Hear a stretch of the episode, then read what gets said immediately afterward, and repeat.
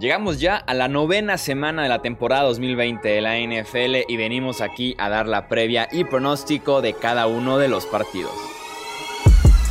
Hablemos de fútbol. Hablemos de fútbol. Noticias, análisis, opinión y debate de la NFL con el estilo de Hablemos de fútbol.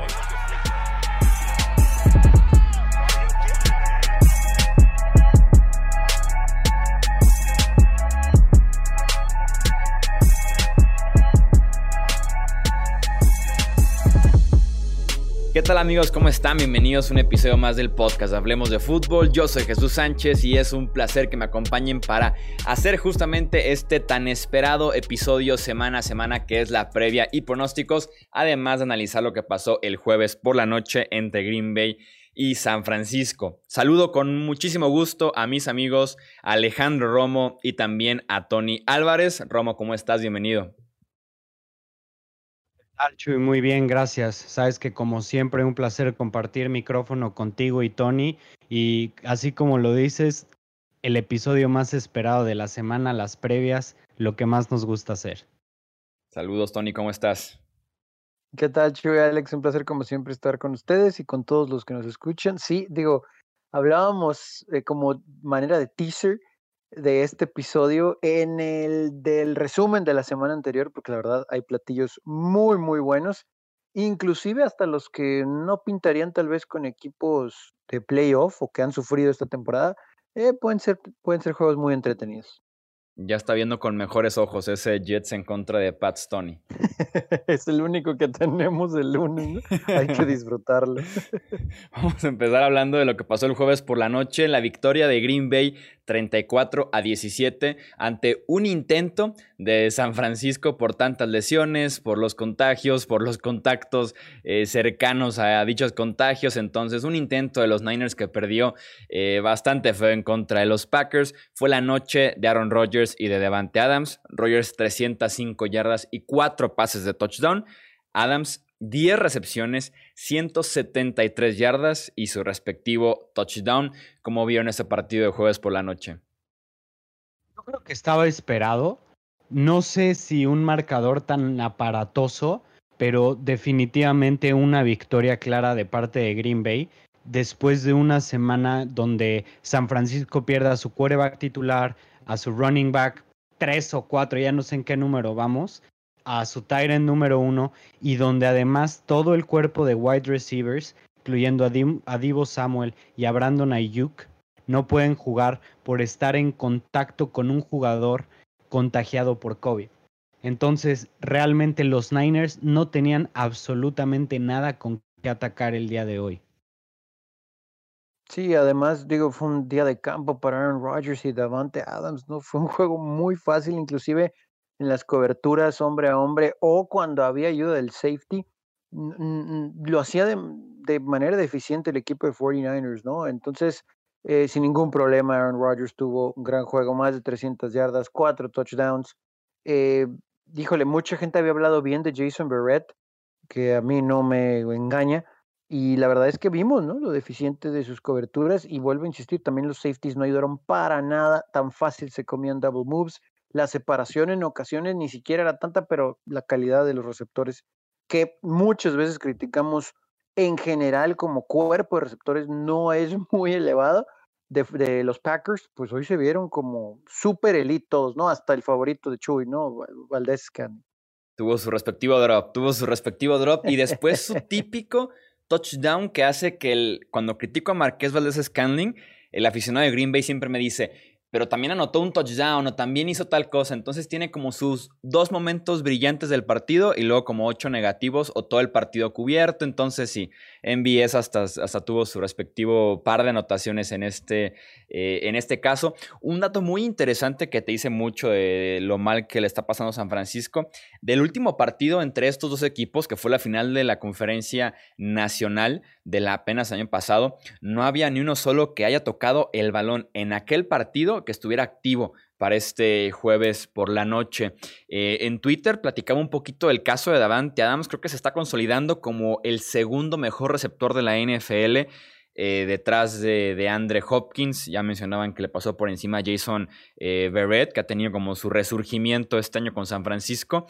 Pero sí, lo de Adams ha sido una locura este año. Su corrido de ruta, su entendimiento con Aaron Rodgers ha estado realmente en otro nivel. Y aprovechando ese mismo tema, de lo de Devante Adams, de lo de MBS, de lo, eh, de lo que también soltó Equanimo Sam Brown el domingo pasado, este jueves por la noche, el tema de Will Fuller me hubiera encantado verlo en, Green Bay. Entiendo mucho que los Packers cuidan el futuro, eh, cuidan mucho sus inversiones, pero con Aaron Rodgers a este nivel, con 37 años ya cumplidos en diciembre, creo que era un buen momento para hacer un all-in fuerte, apostar por este equipo de Green Bay a ver si por ahí se les pudiera colar un Super Bowl antes de que se vaya Rogers, ya sea por retiro o por el sucesor Jordan Love, pero me hubiera encantado una apuesta fuerte por parte de los Packers en esta fecha límite de cambios para ver todavía una versión mucho más completa, mucho más explosiva de esta ofensiva de los Packers.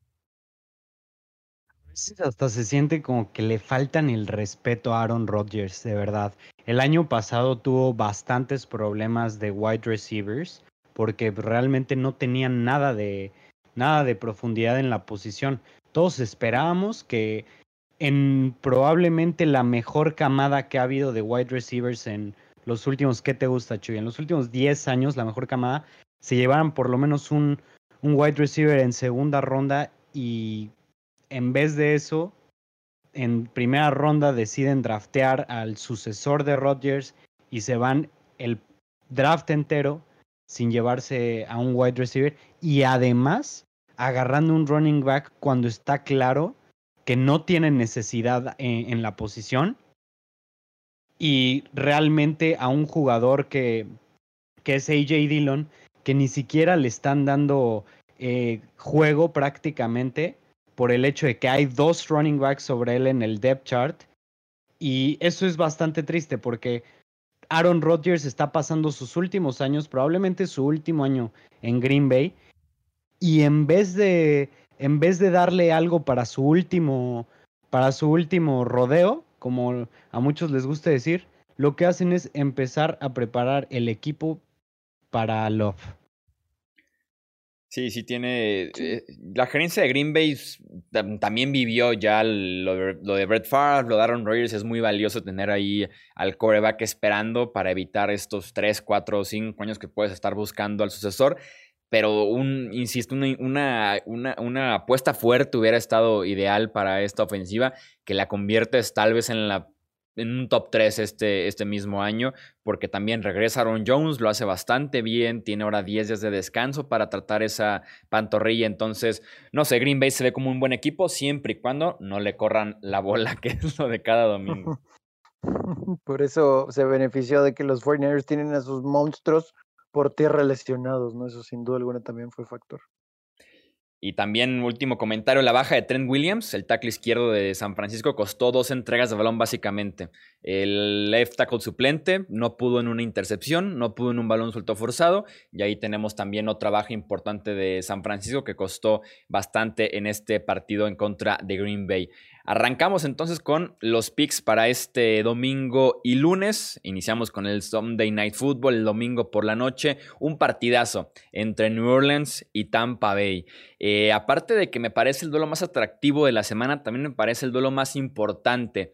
Por parte de Tampa Bay tenemos la opción de tomar ventaja de dos partidos en esa división. Por parte de los Saints tenemos la opción del desempate a favor de ellos porque estarían barriendo a los Buccaneers. Entonces este partido realmente va a ser clave, clave, clave cuando lleguemos a diciembre. Es cuando es momento de empezar a pensar ya en los playoffs, en cómo se acomoda esta división. Por parte de los Saints regresa Michael Thomas. Regresa Manuel Sanders, dos grandes ayudas eh, a la ofensiva y la va a necesitar Drew Brees porque esta defensiva de Tampa Bay vuela. Los linebackers, la secundaria, este partido es fuera del Superdome y me preocupa un poco con esta misma velocidad de la defensiva de Tampa, cómo puedan quedar flotando los pases de Drew Brees que no son ya los más rápidos, los más precisos por este tema de su brazo, del hombro y claro, de la edad. También un tema muy interesante es el debut de Antonio Brown. Se, espera que ya juegue esta semana con los Buccaneers, mientras que Chris Godwin tiene su futuro todavía en el aire. Se definiría este viernes en la práctica de Tampa Bay. ¿Cómo ves este partido, Alex? Muy interesante. Yo creo que el más atractivo de esta semana. Vamos a ver eh, de qué está hecho Drew Brees, porque por fin le van a poner eh, un equipo que realmente vaya a poder eh, hacer puntos a, su defensiva que está jugando muy bien. Y algo también muy interesante de este partido va a ser lo que comentabas del, regreso de, Michael Thomas. Esto es bastante grande porque vimos a, a un Drew Brees muy, pero muy conservador mientras él no estaba. Entonces tal vez que Michael Thomas esté siempre en sus trayectorias cortas, eh, cómodas, tal vez le abre espacio a Emmanuel Sanders para que se pueda ir más profundo y así a ver si les tiran el, campo un poquito a, a Drew Brees. Y en cuanto a Tampa Bay, muy interesante lo de Antonio Brown, de verdad. Eh, lo que tienen eh, Antonio Brown y, Brady es un bromance, 100%. Se queda, se queda en su casa en lo que consigue una casa. Inmediatamente le preguntaron por qué por qué, eligió Tampa Bay y, e inmediatamente empezaron los cumplidos, los adulos de que, dijo que porque cuando tienes la oportunidad de jugar con el mejor de la historia, eh, no la dejas ir. Y eso fue lo que hizo. Eligió Tampa Bay sobre Seattle, que era un equipo muy interesado en él. Y vamos a ver qué tal le sale esto, porque si Tampa Bay puede agarrar ritmo ofensivo cuando está de visitante, yo creo que puede ser el equipo más peligroso de la conferencia nacional por el hecho de que tienen una defensiva muy superior a la, a la del otro mejor equipo de la nacional que son los Seahawks. Sí, comparándolo un poquito con el juego de la semana 1, me parece que son dos equipos totalmente diferentes. Eh, todavía no entraba en ritmo Brady y la ofensiva que podemos argumentar que hay ratos de juegos donde no se ven todavía en clic, lo vimos en contra de los gigantes, empezaron lentos, pero bueno, es un equipo muy diferente al de la semana 1. Y si bien regresan para Breeze Thomas y pues Emmanuel Sanders, que va a ayudar, aún con ellos, que obviamente es otra cara la de esta ofensiva, ya no tener que depender al 100% de lo que haga Alvin Kamara, aún así la ofensiva de los de los Saints no me ha terminado de convencer para los jugadores que tiene. Pero insisto, Michael Thomas ha estado alejado un buen rato, ya sea por cuestiones de lesiones o porque se pelea con un compañero, etc. Con eso dicho, hoy creo que el mejor equipo es Tampa Bay y le voy a agregar algo que, que por ahí habéis comentado, Chuy. Este juego es fuera del domo, va a estar húmedo, va a llover, eh, eh, eh, tiene todos los ingredientes para que lo pueda controlar Tampa Bay. No será fácil, seguramente el que tenga la pelota al último lo va a ganar, pero sí hay muchos factores alrededor del encuentro que pintan para que los Buccaneers salgan victoriosos. Y, ok, Thomas Brown, pero Brady tiene muchas otras más opciones. Y aún con Thomas en la ofensiva de los Santos, mucho recae en Camara. Y este front seven del equipo de los Bucaneros me parece que hoy en esta semana está mucho mejor equipado para detener a Alvin Kamara que en la semana 1. Y si a Breeze lo vas a tener pasando la pelota todo el juego, inclusive en el flat con el propio Kamara, pero pasando la pelota contra esta defensa bajo esas condiciones, no, no va a ser un, día muy bueno para el equipo de Sean Payton. Sí, está mejor ese matchup, como dices Tony, de la defensiva de Tampa Bay contra la ofensiva de, de Nueva Orleans que al revés un dato que por ahí me, encontré es que Tampa Bay, cuando entra a la yarda 10, está 22 de 22 anotando touchdown, mientras que la defensiva de Nueva Orleans es de las tres peores en zona roja este año, entonces, híjole, por ahí también pudiera definirse. Y otro dato histórico es que Tom Brady en 19 años jugando en la NFL nunca ha sido barrido por un rival divisional. Se juega esta marca, si bien estaba en el este de la conferencia americana, se juega esta marca en contra de Nueva Orleans. También yo tengo a los Bucks ganando este partido. El siguiente encuentro a comentar es el Seattle en contra de Buffalo, Tony.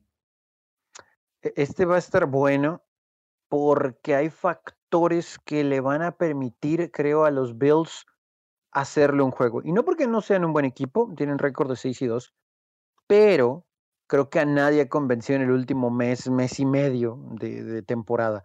Empezaron muy bien, empezaron fuertes, por ahí tuvieron un encuentro, eh, me parece que ese juego en contra de los Rams mandó un mensaje a la liga de que podían ganar ese tipo de juegos, pero luego se ven muy mal en contra de los Chiefs y en contra de Tennessee y nos dejan rascándonos la cabeza. Creo que aquí la defensa de los Seahawks va a poder ayudarle a los Bills a anotar puntos porque no es de lo mejor que hay, sobre todo en la secundaria. Y a pesar de que los Bills tienen a un equipo defensivo sólido que parece que en las últimas dos semanas ha recobrado confianza, tienen frente a Russell Wilson y compañía. Entonces no va a ser nada fácil. Este juego creo que puede ser de muchos puntos, pero Josh Allen y compañía se van a ver beneficiados de la mala defensa de los Seahawks. Aún así, creo que no puedes apostar en contra de Russell Wilson, ¿no? Creo que este lo va a ganar Seattle, pero cerrado y muchos puntos, sobre todo por ser en Buffalo. Sí, la mesa está servida para que Josh Allen tenga otra vez un buen partido. No lo vemos desde septiembre, todo octubre estuvo escondido. Aquí la cosa es si podrá aprovechar justamente esta mesa bien servida que tiene enfrente con los Seahawks, eh, porque estoy seguro que Wilson sí lo va a aprovechar. La defensiva de los Bills tampoco ha jugado nada bien este año. Creo que Russell Wilson en ese sentido puede hacer puntos. Y también imagino que el clima, la localía, hay factores que pueden cerrar este, este partido. Un tema a seguir por ahí de cerca es el regreso de Jamal Adams a la defensiva de Seattle y también el debut de eh, Carlos Dunlap, que llega en un cambio y finalmente va a jugar este domingo. Aún así, me gustaría ver más cuartos sólidos de la defensiva de Seattle. Tuvimos un muy buen partido en contra de San Francisco, pero necesito ver más. Necesito ver más para realmente creer que nada más en contra una ofensiva limitada como era la de los Niners en ese momento, sin Jimmy G, sin George Kittle, que puedan jugar bien ahora fuera de casa y en contra de este rival que puede ser difícil, como es el de los Buffalo Bills. Y así como lo dijo Tony, la ofensiva de Buffalo no debería de tener tantos problemas a la hora de anotar puntos porque se van a enfrentar contra una de las peores defensivas secundarias que hay en la NFL actualmente, si no es que la peor. Ahí se andan dando un tiro con los, con los Cowboys. Y esta, esta defensiva secundaria ha permitido tanto que de hecho Cam Newton en, en el partido contra ellos, contra los Seahawks, ha sido la única vez en esta temporada que ha sobrepasado las 160 yardas, 165 yardas, disculpen, y además las pasó con 398. O sea, está bastante claro que es una defensiva a la que se le puede pasar mucho. Tal vez, eh, tal vez si juega Jamal Adams va a mejorar eh, un poco esta defensiva. Sin embargo, no espero que tenga un impacto gigante para, para poder detener la ofensiva de, de Josh Allen. Sin embargo, esta ofensiva tiene un mes sin jugar bien en lo absoluto. Tuvieron problemas contra Kansas City, tuvieron problemas contra Tennessee. Después contra los Jets tuvieron problemas y la semana pasada contra un equipo muy malo de los Patriots. Entonces, bastante interesante este partido, pero yo creo que Seattle se lo tiene que llevar caminando. Vamos con el siguiente partido contigo, Romo, Baltimore en contra de Indianapolis. Fíjate que este se me hace un partido difícil de descifrar porque en papel parece que los Colts pueden destruir a... Digo, que los Ravens pueden destruir a los Colts porque todo mundo vemos a los Ravens como uno de los mejores equipos, pero realmente Lamar Jackson ha dejado muchísimo que desear esta temporada.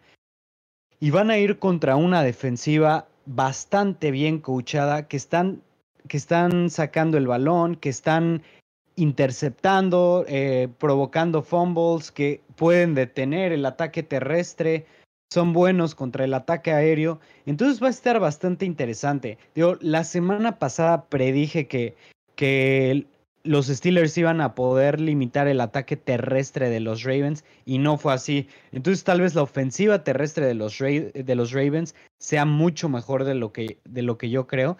Y si pueden establecer el juego terrestre, va a ser muy difícil que Philip Rivers pueda tener un partido de muchos puntos contra una defensa tan buena como la de Baltimore. Sí, este, este está bravo. Eh, yo creo que va a ser un juego cerrado. Eh, nos podemos remontar a la historia y el récord de los Colts en casa en contra de Baltimore, que no han perdido en seis juegos, pero obviamente las circunstancias son muy diferentes para ambos conjuntos. Entonces, me voy a ir por lo que sucede netamente con las ofensivas. Me parece que la ofensiva de los Ravens con todo y ahora sí que los puntos flacos que le hemos visto, puede crearle más problemas a la defensa de los Colts que la ofensiva de los Colts a la defensa de los Ravens. Y es triste lo que voy a decir, pero es Philip Rivers. Me parece que la incapacidad de moverse en la bolsa de protección, ese va a ser el talón de Aquiles de este equipo de Indianapolis para anotar puntos. Siento que va a ser un juego muy cerrado, que inclusive lo va a tener que ganar Tucker al final, tal vez. Pero creo que Ravens tiene las armas a la ofensiva para generar problemas y extender las jugadas para poder ganar. Y eso mismo, la incapacidad de la ofensiva de los Colts para hacerlo, más allá de que pueden correr la pelota, eso es lo que los va a terminar eh, por, por matar, ¿no? En este juego, porque Rivers va a tener presión en su cara gran parte del encuentro y ya sabemos cómo mi muchacho a veces le va cuando eso sucede. Y no se puede mover ¿no? en la bolsa. Y Lamar Jackson puede ganar este, este, este juego contra los Colts con 170 yardas por aire, con 13 eh, de 27, pero con 97 yardas por tierra.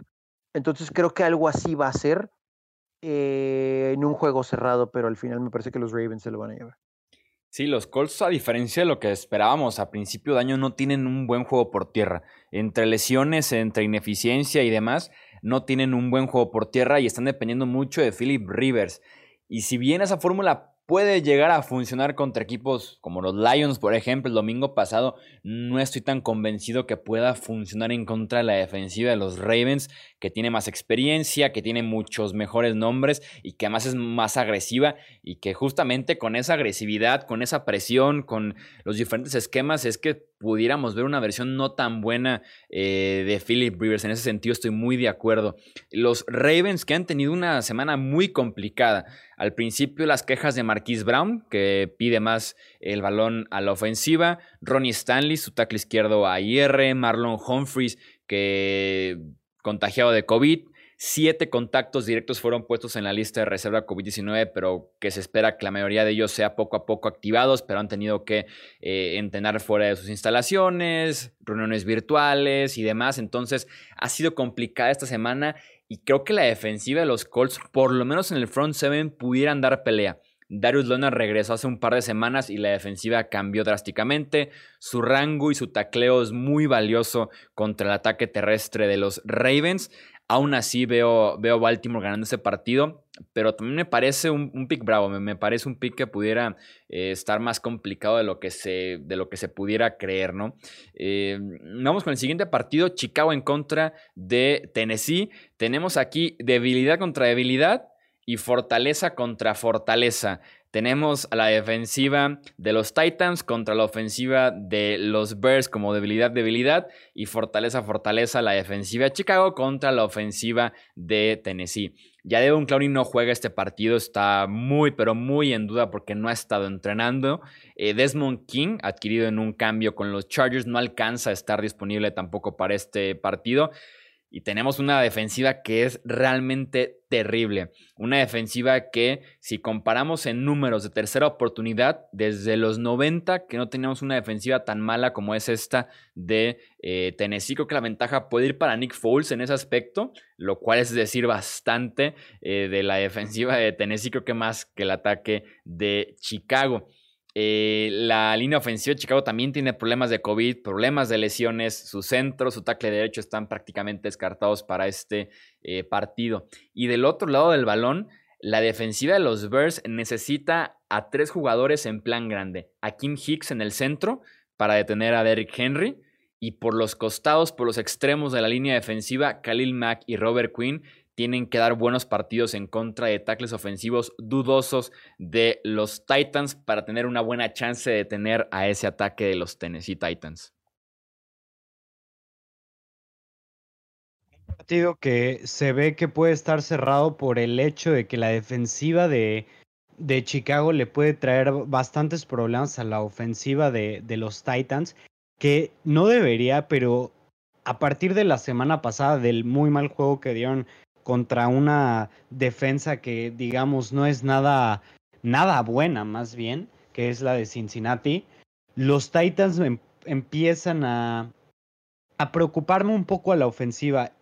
Y cuando nos vamos contra, con, los, con los Bears, es un equipo que no hace absolutamente nada en cuanto a la ofensiva. Es, es un equipo muy aburrido. Su, su ofensiva no tiene nada de, de, de dinamismo. De hecho, lo platicamos en, en el análisis de la semana pasada. Y es que realmente los, los Bears ya tienen que empezar a cambiar eh, el play calling. Ya tienen que ser distintos, variados, tienen que saber aprovechar mejor a sus jugadores y ahí creo yo que Matt Nagy está fallando. Entonces, tienen que salir con un partido bien planteado, tienen que aprovechar las múltiples debilidades que tienen los Titans y sobre todo tienen que dominar el tiempo de posesión.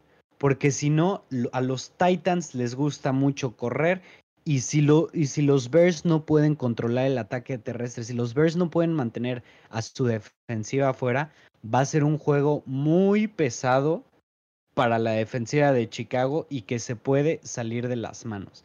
Entonces, la clave para este partido es que Chicago pueda hacer avances largos de tiempo, de jugadas, con puntos.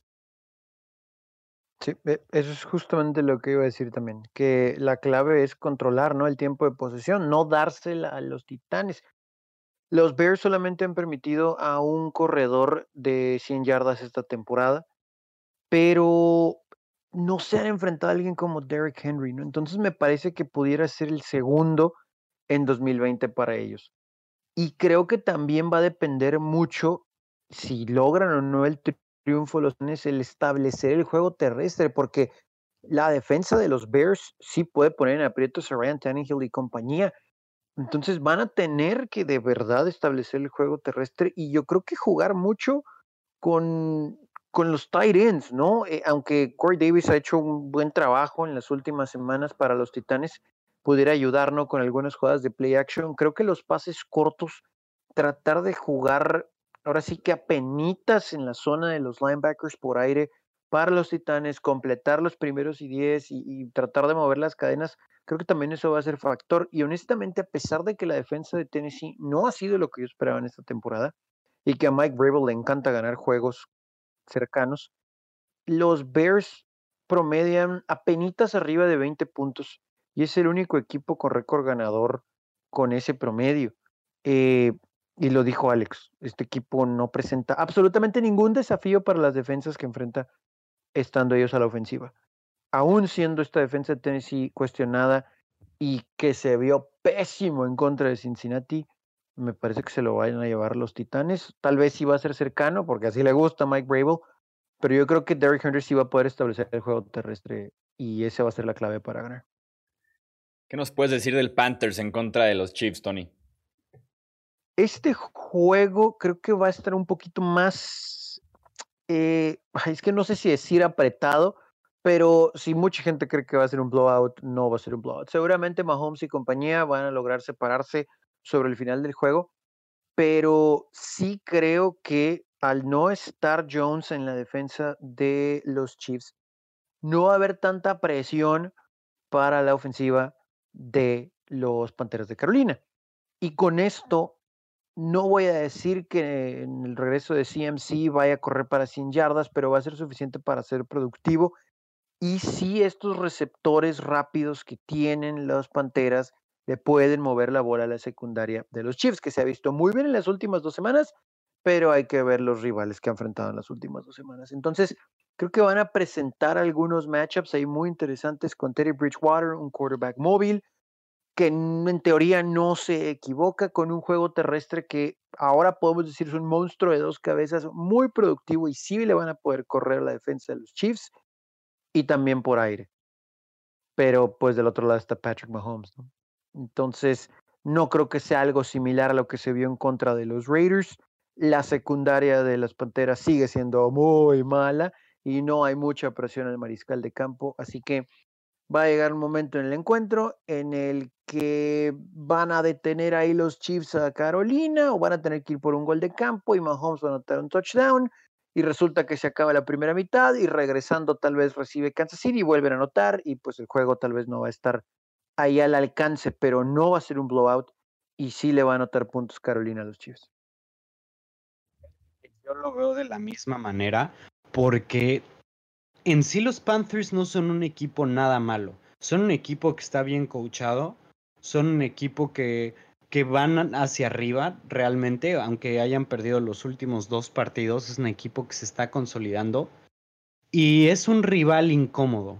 Porque no es un equipo al que le puedas hacer lo que quieras, al que simplemente lo puedas blanquear o, o similar. Y realmente los Chiefs no tienen la mejor defensa.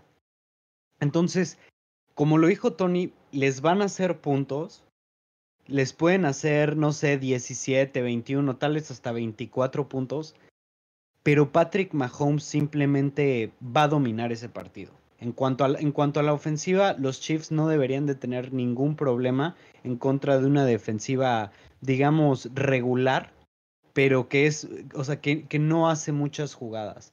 Entonces, para mí, esto lo tiene que ganar caminando los Chiefs, pero no va a ser un blowout. O sea, va a ser un juego tal vez de dos posesiones, pero que, que se vea claro que es mejor Kansas City, sin embargo no se va a ver como paliza. Yo también tengo a Kansas City haciendo puntos. Este partido me gusta bastante para Patrick Mahomes. La defensiva de los Panthers dejó de llegar al quarterback consistentemente. Tienen la gran ventaja de que Jetur Gross Matos, que se vio bastante bien antes de la lesión, regresa justamente para este partido pero jugando en Arrowhead Stadium contra una defensiva tan joven que se sigue encontrando, eh, que sigue agarrando experiencia apenas conforme pasan las semanas, me gusta Patrick Mahomes para que tenga un muy buen partido eh, en contra de los Panthers, pero creo que como dicen ustedes, no se va a quedar atrás este ataque de Carolina. Eh, la debilidad de Kansas City es la defensiva terrestre. Los linebackers, sobre todo, em, son, son lentos. No va a estar Chris Jones. Eh, regresa McCaffrey, como, como decías, Tony, lo cual le da un extra en contra de estos linebackers de los Chiefs. Y además el juego de los Panthers contra la defensiva secundaria de los Chiefs, por lo menos me intriga. Si bien ahí está la fortaleza de Kansas City, eh, hay mucha velocidad también. Es como enfrentar a Kansas City con un mini Kansas City, con un intento de Kansas City, ¿no? Eh, con Curtis Samuel, Robbie Anderson, DJ Moore en ese sentido pueden dar mucha competencia a los velocistas de los Panthers. Vamos viendo el nivel de Teddy Bridgewater, un partido importante fuera de casa. Aparece en el reporte de lesionados con una lesión en el cuello, que es la que sufrió por el golpe ilegal del jueves por la noche pasado. Vamos viendo qué tal el nivel de Teddy pero este partido está más interesante, creo yo, de lo que se pudiera ver eh, en el papel. Hablemos de Lions en contra de los Vikings. Los Lions que no contarán con Kenny Goladay y con Trey Flowers, tal vez su mejor ofensivo y su mejor defensivo. Matthew Stafford está actualmente en reserva COVID-19, no por contagiarse, no por dar positivo, sino porque tuvo contacto eh, cercano con un contagiado. Em, según los días, según aquí las matemáticas, sí pudiera ser activado para el partido del domingo, pero tendría que ser hasta el domingo. Entonces, no entrenaría en toda la semana Matthew Stafford para este partido. Minnesota, que es el rival incómodo ahorita, sobre todo porque tiene a Dalvin Cook, que tal vez ha sido un corredor top 3 este año en la NFL, una máquina de romper tacleos, de encontrar malos ángulos y una defensiva de Matt Patricia. Simple y sencillamente no confío eh, en él para detener a Dalvin Cook, que está hecho un verdadero monstruo. Por eso me gustan los Vikings en este partido. Que este es otro partido incómodo porque se me hace que es el tipo de partido que los Lions incomodan, que los Lions empiezan ganando el primer cuarto, se suben dos posesiones, luego en el segundo cuarto viene el, un poco de regreso del otro equipo, si no es que los, los pasan, tercer cuarto vuelve a salir con algo bueno Matt Patricia y en el cuarto cuarto los borran definitivamente y le sacan el partido. Se me hace difícil de predecir un, eh, digamos, un ganador fácil en este partido, porque ¿qué versión vamos a ver de los Lions, sabes? No sabemos si vamos a ver la versión de la semana pasada o si vamos a ver la de la semana antepasada que sacaron el partido eh, al final, en la última jugada. Entonces, es un equipo extremadamente inconsistente que realmente, si salen en su día, son mejores que los Vikings, realmente pero, si, pero es más probable que un equipo como Minnesota, que es más consistente, tal vez esta temporada no se han definido por eso, pero en general Mike Zimmer da calidad en sus equipos, tal vez sea más fácil decir que, que los Vikings eh, puedan salir victoriosos en este partido. Pero volvemos, los Lions son un volado.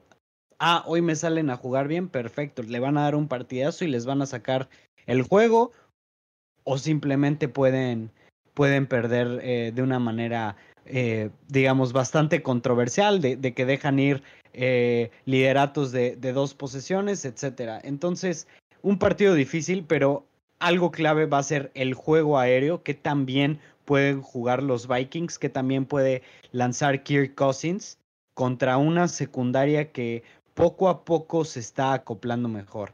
Entonces, para mí esa es la clave del partido, ver quién va a, tener el edge ahí, si la, si la secundaria de los Lions o Kirk Cousins y sus receptores.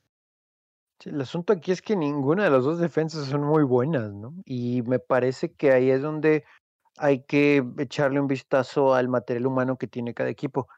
Eh, yo no sé por qué tanto misterio de Mike Patricia con lo de Stafford, porque pues es muy fácil decir vamos a esperarnos a los test pero cuando se le preguntó sobre el estatus de Stafford para el juego, pues, simplemente jugó muy a la Bill Belichick, ¿no? O sea, como que no, no, lo quiso mantener un misterio. Y si no va Stafford, va Chase Daniel, que honestamente no creo que tampoco sea una mm, baja considerable. Digo, entiendo que Stafford, su liderazgo, sus años ahí, etcétera, pero Chase Daniel ha sacado la chamba, ¿no? Y, y tiene armas suficientes como para, siendo un veterano, moverse en la bolsa, extender la jugada y encontrar receptores. Pero ese es el punto. Bueno, de las defensas ni voy a hablar, pero de las ofensivas, Kirk Cousins y compañía tiene más talento. Está Dalvin Cook, que ya vimos el impacto que tiene, y más allá de que la defensa de Minnesota me pues, contuvo, ¿no? Aaron Rodgers y compañía la semana anterior, eh, tampoco vamos a decir que va a hacer lo mismo con Detroit, y coincide en lo que dice Alex, que podemos ver juego, un juego de cuartos diferentes. Pero Dalvin Cook, Thielen, Jefferson, es más, hasta Kyle Rudolph. Eh, y del otro lado, con todo respeto para Adrian Peterson y el tándem ahí y su producción a pesar de la edad, eh, pues no, ¿no? O sea, no. Y, los receptores eh, de, de, Detroit tampoco. Entonces, yo creo que este se lo lleva a Minnesota. También espero un duelo medio loco de muchos puntos, pero lo va a ganar Vikings. Miami en contra de Arizona. Me parece también otro pick que está bastante bravo. Eh, ¿Tú cómo la ves, Romo? Que si tuvieran a Fitzpatrick, sí te diría que está más difícil de determinar, pero creo yo que con Tua, a pesar de que no va a jugar contra una defensiva eh, tan, con tanto impacto como la que estaba la semana pasada, creo yo que no se le va a poder poner al tú por tú a Kyler Murray. Sobre todo porque los Cardinals vienen con ritmo. O sea, vienen después de una semana de descanso, pero su último partido le ganaron en prime time a los Seahawks, que eso es casi imposible porque todos sabemos cómo es Russell Wilson y, y Pete Carroll en prime time. Pero sacaron el partido. Y me parece bastante interesante que los Cardinals con su ofensiva bastante explosiva, con su juego aéreo dinámico y con la versatilidad que tiene Kyler Murray para mover el balón. me interesa mucho ver cómo se va a comportar esa defensiva de los Dolphins que semana a semana se ve mejorando considerablemente. La semana pasada tuvieron dos intercepciones, además de un fumble regresado a la zona de anotación. Entonces, cada vez se ve mejor esa defensiva. Ahora, si Tua puede salir a dar un buen partido, y un buen partido, hablo de los estándares de un novato de hoy en día, de ver lo que hace Justin Herbert o ver lo que hace Joe Burrow, ¿sabes? Ese tipo de, ese tipo de estándares de 250 yardas y un par de pases de anotación, me parece una actuación, digamos, de nivel, nada espectacular, pero de muy buen nivel para un quarterback que va iniciando. Yo creo que si, se, si puede alcanzar ese nivel en su segundo start en la NFL, creo yo que podríamos ver a los Dolphins ganar este partido. Pero mi predicción está con los Cardinals porque no creo que tú llegue a ese nivel en este partido. Sí, yo creo que aquí esa bye week pudiera ser el factor de ritmo que ahorita mencionabas, Alex, pero que sí se lo hayan cortado los cards. Pero con eso dicho, también es una semana extra para conocer al novato que no fue exigido porque también le ayudó mucho su defensa en contra de los Rams y seamos muy sinceros, ¿no? Lo protegió Brian Flores bastante, que eso fue un tema, ¿no? En la semana que si de verdad lo estaban cuidando o no, o si lo iban a soltar. Pero con eso dicho, creo que también los Cardinals a la ofensiva, a pesar de que los Rams no se vieron nada bien, tienen más armas, o al menos más poderosas para hacerle daño a este equipo y eh, van a estudiar este video, ¿no? De lo que intentaron hacer con Goff y compañía. Y creo que Murray solito con su forma de extender las jugadas, no necesariamente él saliéndose de la bolsa para ganar yardas, sino para darle la oportunidad a Hopkins de desmarcarse o inclusive la misma experiencia de Larry Fitzgerald. Creo que eso va a ser suficiente para ganar este juego. Va a estar entretenido, creo que veremos a un Tua más suelto, pero creo que lo que dijo Alex es on point. Eh, no le va a poder seguir los pasos ¿no? a Kyler Murray y creo que los Cardinals van a ganar. Sí, yo estoy de acuerdo con que Ryan Fitzpatrick, si inicia este partido, me hubiera animado a ir con, con los Dolphins. Pero con, con Tua es complicado y más porque esta semana no va a contar con el apoyo de la posición de corredor, básicamente. Miles Gaskin está eh, lesionado, está fuera tres semanas. De Andre Washington, traído en un cambio, no alcanza a estar eh, listo porque tiene que pasar cinco días todavía. El peso de la ofensiva va a estar realmente en Tua y semana a semana no te van a poder garantizar el touchdown defensivo y el touchdown de equipos especiales que recibió eh, la semana pasada. Entonces la ofensiva debe de producir y lo que vimos la semana pasada no estamos condenando su carrera a Tua, pero sí podemos decir que nos quedó a, deber, que se ve que es una ofensiva que apenas va a ir agarrando ritmo, un año sin jugar por parte de Tua, entonces que no está mal que poco a poco vaya caminando, pero que este partido no nos dé con tan buenos resultados tal vez. Me intriga mucho ver a Brian Flores en contra de Cliff Kingsbury, tenemos por ahí duelo de esquemas bastante interesante, la defensiva de Miami le pasó por encima a Jared Goff, pero a Kyler Murray va a poder hacer lo mismo. Si a Murray le mandas uno de los blitzes que vio Goff la semana pasada, con dos movimientos lo tienes ya corriendo 30 yardas en campo abierto sin ningún problema. Entonces hay que ser un poquito más cuidadosos eh, en ese aspecto. El siguiente partido, Las Vegas en contra de Los Ángeles, Raiders en contra de los Chargers. ¿Qué nos puedes decir, Tony? Qué raro se escucha en lugar de ser San Diego Oakland, pero bueno, eso es, otra cierto, historia. Es cierto. ¿eh? Em, la primera vez, ¿no? Que en esta combinación, ¿no? Ya habíamos tenido Oakland, Los Ángeles y por mucho tiempo tuvimos San Diego, Oakland y San Diego, Los Ángeles, pero bueno. Em, creo que aquí, aquí eh, hago referencia a Eminem, Will the Real Las Vegas Raiders Please Stand Up, porque hemos visto a los Raiders malos, donde la defensa y la secundaria son agua, y hemos visto, y bueno, y también la ofensiva con Derek Carr muy mal, muy inconsistente y con una línea ofensiva golpeada. Y hemos visto a los Raiders que le jugaron al tú por tú y les, hicieron un gran, gran encuentro a los Santos. Y todavía me atrevo a decir, bueno, y claro, esa victoria en contra de los Chiefs, ahí sí fue literalmente al tú por tú y le sacaron el juego. Pero todavía más impresionante creo la de los Browns la semana anterior por cómo tuvieron en un puño a la ofensiva de Cleveland. Entonces, me parece que los Chargers sí le van a poder mover la bola porque es el novato, porque es el que mueve la, la, bolsa y extiende las jugadas y no importa quiénes sean los receptores, pero le atrapan la pelota a Justin Herbert. No sé qué tan efectivo puede ser el juego terrestre por falta de impacto, no porque la defensa de los Raiders en contra del, uh, juego terrestre rival sea muy buena, aunque vimos lo que hicieron en contra de Cleveland pero no les puedo terminar de creer. Pero los Raiders creo que son la historia de este juego, ¿no? O sea, ¿qué, ¿qué, Raiders son los que van a aparecer? ¿Cómo va a estar esa defensa en contra del novato?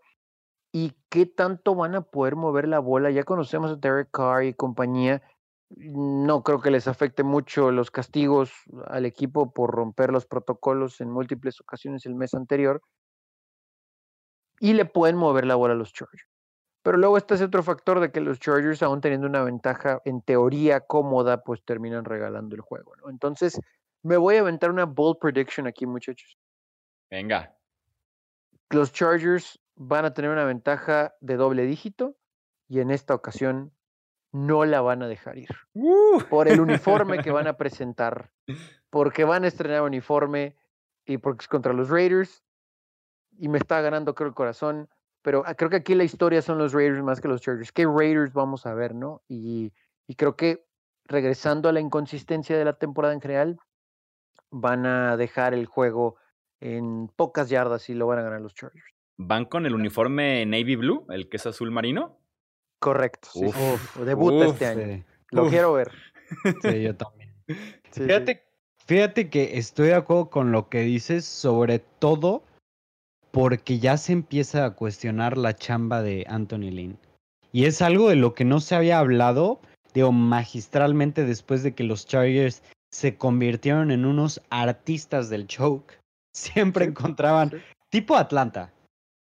Y pero bueno, que se enfrentan, ¿eh? creo que la semana, la próxima semana, ¿no? Eh, creo que sí. De hecho, más te voy a decir, Alex, creo que los Falcons eh, le copiaron a los Chargers, ¿no? es, lo que te iba, es lo que te iba a decir. Digamos que los Falcons agarraron esa maldición desde el Super Bowl, ¿no? Pero los Chargers tienen años y años haciendo eso y nadie habla de eso. Recuerdo aún cuando todavía estaban en San Diego, me acuerdo que como cuatro, como cuatro de cinco partidos llevaban de que dos posesiones en el cuarto cuarto o algo por el estilo y encontraron la manera de perderlo. De verdad que yo te me acuerdo de un partido de playoffs en San Diego en contra de Peyton Manning, ¿no? ¿O fue un Monday Night en contra de Peyton Manning en San Diego? No, que iban, el Monday Night como por contra los Broncos. De hecho, fue el primer partido de Manning con los Broncos, ¿no? Que iban, perdi que mm. iban ganando 24-0. Es... Mm, no, no fue el primero, eh, pero sí fue, este, fue ese, ese juego prácticamente le da la vuelta a la temporada de los, de los Broncos con Manning. Sí, sí, sí. ¿Estás seguro que no fue el primero? No, no, no, no, no fue, no fue el primero. Porque los Chargers estaban controlando la división hasta ese juego. Y de ahí todo cambió. Y fíjate que no, no estoy seguro si fue esa misma. esa misma temporada. Pero también recuerdo uno y ese sí era el season opener, más bien ya me acordé, contra, Texans. sí. igual, 24-0 a la mitad y se los voltearon. Me acuerdo mucho que te acuerdas de Dante Lascano. No, saludos al buen Dante. Saludos al buen Dante si nos escucha. Sí, ya sé para dónde vas. En, el primer partido de Mike McCoy de head coach, llegó y literal, prácticamente diciéndole, introduciéndose él mismo, le dijo, same old story, coach, después de perder el liderato bueno, te podrás imaginar, Chuy, la cara de la cara de, de, Mike McCoy lidiando con un reportero eh, en su primera derrota después de perder un liderato de 24 puntos. Pero bueno, volviendo al tema, está muy, pero muy en hot seat Anthony Lynn. Y creo yo que ya tienen que responder los Chargers. Yo no sé cómo se atrevieron a dejar ir a Desmond King especialmente porque creo yo que les hubiera les hubiera servido más una ronda compensatoria, porque muy probablemente Desmond King está rankeado eh, como el tercer mejor slot cornerback desde, hace, eh, desde el 2017 por Pro Football Focus. Si es que lo más seguro es que haya hacer mucho dinero. Al menos le iba a valer una cuarta ronda a los Chargers compensatoria, pero al parecer se querían deshacer de él inmediatamente. Entonces, Anthony Lynn está en el hot seat. Tienen que ganar este partido sí, porque sí. Porque si no, ya van a empezar mucho más agresivos los medios a atacarlo. Además, Justin Herbert, yo creo que en este partido nos va a dejar con la boca abierta. Mi bold prediction para Justin Herbert son 350 yardas, 4 touchdowns. Sí, Herbert se luce contra defensivas difíciles, blitzes, coberturas y demás, y aquí en contra Las Vegas no tiene nada de eso. Este es como el plato perfecto justamente para que pueda tener un tipo de partido de ese estilo. También Derek Carr pudiera dar bastante competencia. Derek Carr también, si vemos la buena versión de Derek Carr, una versión que se pueda meter en un tiroteo con Herbert, este partido puede ser bastante interesante, bastante peleado. Ojalá reciba más apoyo de sus wide receivers. Creo que eso hace falta en ocasiones con, con Carr, aunque con Darren Waller tiene por ahí el touchdown seguro en contra de esta defensiva de Los Ángeles.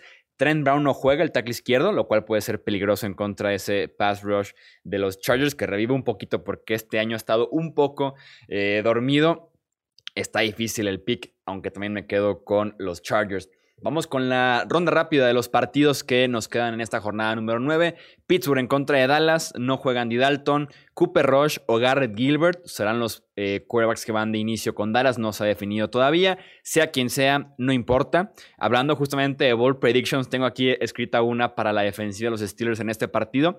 De 1 a 2 touchdowns defensivos y de 7 a 8 capturas de quarterback. Ese es mi pronóstico para este partido puede que muera o Rush o Gilbert, uno de los dos. O los dos. o los dos. Eso es lo que creo de este partido. Quiero ser, quiero ser muy buena onda con, con Cowboy Nation, pero pues, no hay motivos, ¿no? Para ser buena onda. Así que mi bold prediction es que los Steelers van a ganar, van a cubrir, ¿no? Eh, de entrada. Pero, híjole. Ok, ahí va. Ben Roethlisberger va a tirar, que esto es un poco común hoy en día, aparentemente, para 300 yardas y cuatro touchdowns. Esa es mi bold prediction de este juego. Porque todo ha sido con James Conner y pasecitos cortos de Ben Roethlisberger. Y se los digo porque lo tengo en un equipo de fantasy. No me ha ayudado para nada, a pesar de que ganan los Steelers. Entonces, creo que explota Ben. Creo que quieren mandar un mensaje los Steelers porque a final de cuentas, muchachos, no es un juego muy atractivo, tristemente, pero pues va a estar en televisión nacional. Entonces, creo que sí quieren mandar un mensaje a los Steelers. Uf. Yo el partido más fácil de esta jornada. Ojalá y me coman las palabras porque ya, ya quiero que, que se nivele un poco más la NFL y que no haya ningún equipo invicto. Realmente quiero que pierdan los Steelers este partido, pero es casi imposible. Aquí les va. Si Garrett Gilbert empieza, los Cowboys van a perder por menos de 35. Ese es mi bold prediction. no, no es cierto. Es un partido que realmente no, no se tiene que hablar mucho. O sea, la peor línea ofensiva actualmente, creo que solamente uno de los cinco titulares eh, que se proyectaban para esta temporada están, el resto están lesionados para los Cowboys y tenemos a la mejor línea defensiva del otro lado, una línea que tiene más de un año, un año y medio ya, haciendo muchos sacks cada semana contra líneas ofensivas muy buenas y que van a tener un día de campo. Los Cowboys están con el tercer quarterback, no, ¿Cuarto con el cuarto quarterback, sí, sí, sí, con el cuarto quarterback, disculpen. Y Ezekiel Elliott nomás no quiere hacer nada. Le dieron su contrato y dejó de ser un jugador determinante para los Cowboys. Entonces, está muy fácil de definir los, los Steelers por 24 puntos. Siguiente partido de esta ronda rápido, Houston en contra de Jacksonville, que tenemos, en mi opinión, el duelo más injusto que he visto en un muy buen rato, que es de Sean Watson como quarterback de los Texans en contra de Jake Luton quarterback de los Jaguars. Estará iniciando Luton porque Garner Minshew está lastimado del pulgar de la mano derecha. La secundaria de Houston es un enfrentamiento ideal para un quarterback que estará eh, debutando en la NFL, pero cuando tienes a Deshaun Watson enfrente que le va a hacer puntos a tu defensiva, eh, ya no luce también el asunto. Voy con Houston y también deben de ganar eh, por bastantes puntos. Fácilmente Houston. Bastoni. Sí, no, no iba a decir mucho, ¿no? O sea, creo que las armas de Sean Watson, insisto, a pesar de que son de complemento, eh, contra una secundaria que no tiene nombre. Eh, pobres Jaguars, ¿no? De hecho, yo no sé si termina el juego. Este amigo que, pues, va a jugar porque Minshew está lesionado, entre comillas, del pulgar, ¿no? O sea, sí está lesionado, pues, pero fuera. Ya lo querían sentar desde antes. Sí, exactamente. los Jaguars se, tienen que basar en el juego terrestre y en pases muy sencillos para simplemente no perder tan feo. No creo yo que haya algo, a menos de que tengan una completa joya en, un quarterback sustituto. No creo que haya algo que puedan hacer para, para cambiar eso. Lo único que pueden hacer es controlar el balón, no perder tan feo, jugar un partido duro pero sobre todo controlar el balón. Lo vuelvo, lo vuelvo a repetir porque es lo más importante.